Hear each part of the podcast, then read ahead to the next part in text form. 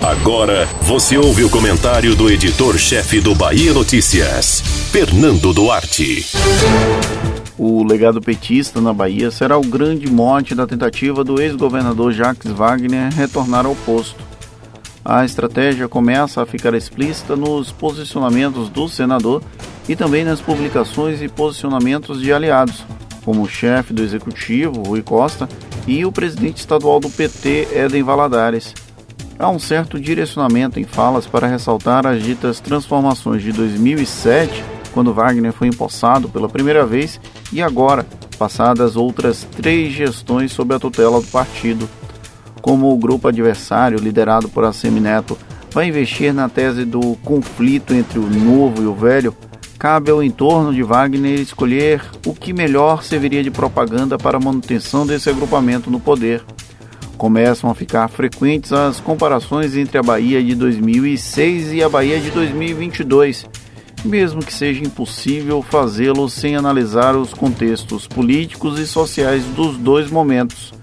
A mensagem simplificada, entretanto, comunica facilmente, especialmente com as camadas mais pobres e beneficiárias mais diretas dos investimentos públicos do passado recente. Não que esse legado seja exclusivo do PT. Em Salvador, por exemplo, o período em que a CM Neto esteve na prefeitura também foi marcado por transformações na cidade e nas relações da população com os espaços urbanos e os serviços públicos.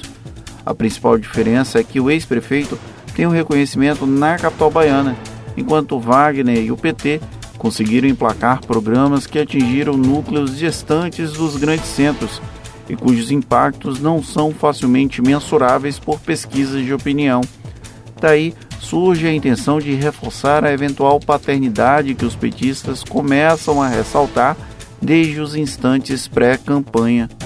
O PT aposta que o antipetismo, tão em voga em 2018, não tem a mesma repercussão no próximo ano.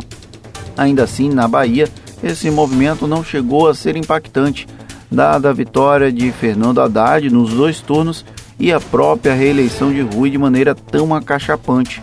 O adversário era praticamente irrelevante naquela altura do campeonato, mas isso pouco importa para a narrativa da vitória.